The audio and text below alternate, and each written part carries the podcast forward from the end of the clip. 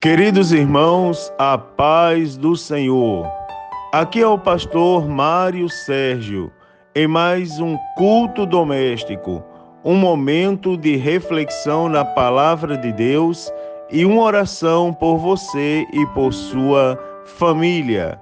A palavra de Deus para nossa meditação nesse dia está no livro dos Provérbios, capítulo 3 e versículo de número 11 aonde diz assim: Filho meu, não rejeites a correção do Senhor, nem te enjoes da sua repreensão. Queridos irmãos, a palavra de Deus que nos edifica, nos molda e nos direciona acerca do caminho da verdade, agora ela fala acerca de algo que nem todo mundo gosta de ouvir e praticar que é a correção. Correção é algo que sempre soa é, de maneira contrária à nossa própria vontade. A correção, irmãos, ela nunca vem. Parece que na prática a correção só chega quando não deveria chegar. Quando tudo parece estar muito bem, alguém chega e corrige alguma coisa em nossa vida. Agora, queridos, aqui não está falando de qualquer correção. Aqui está falando da correção do Senhor. E acredite, todos nós precisamos ser corrigidos momentaneamente pelo Senhor. E é bom quando nós somos corrigidos pelo Senhor, porque nós somos colocados no centro da vontade de Deus.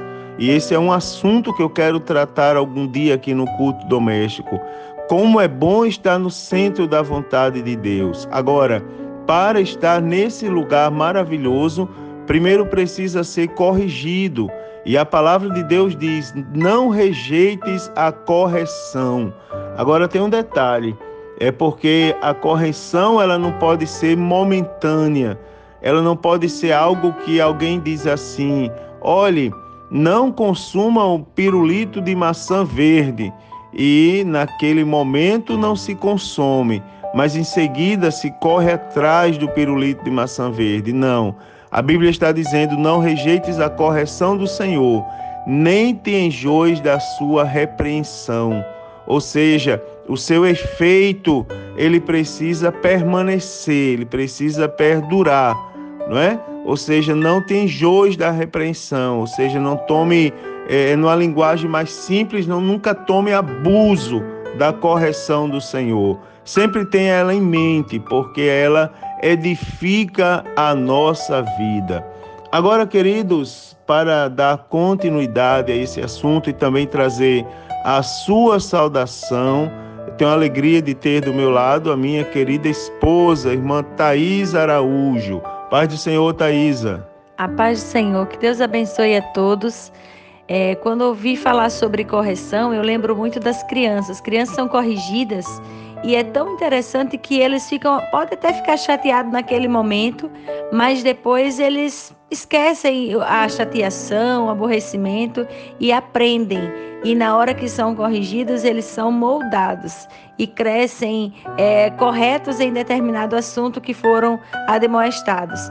E nós devemos ser como crianças na presença de Deus, aceitar a correção do Senhor sem nos aborrecermos. E ainda que por um momento ficamos assim constrangidos ou até decepcionados, não, não queria obedecer aquilo, mas obedeça, porque você vai crescer, você vai ser moldado por Deus, como o pastor já falou, e vai crescer de uma forma que lá na frente você vai até agradecer pela correção do Senhor, lembrando que Deus corrige o filho a quem ele ama. Que Deus abençoe a sua vida. Agora, Thaisa, vamos orar pelo povo de Deus e por suas famílias. Deus maravilhoso e santo, te louvamos mais uma vez, porque apesar das nossas limitações, a tua graça e misericórdia têm nos alcançado. Abençoa a família dos teus servos, Senhor, que estão participando desse devocional. Eu te peço, Senhor amado, que nos dê sabedoria do alto, que nos ensine, que molde o nosso coração, que nos instrua de acordo com, com a tua vontade para que estejamos no centro da tua vontade. Em nome de Jesus, guarda o teu povo com saúde e paz na tua presença. Amém. Glória a Deus. Agora, queridos, recebam uma bênção. O Senhor te abençoe e te guarde. O Senhor faça resplandecer o seu rosto sobre ti e tenha misericórdia de ti. O Senhor sobre ti levante o seu rosto e te dê a paz. A paz do Senhor e um forte abraço a todos.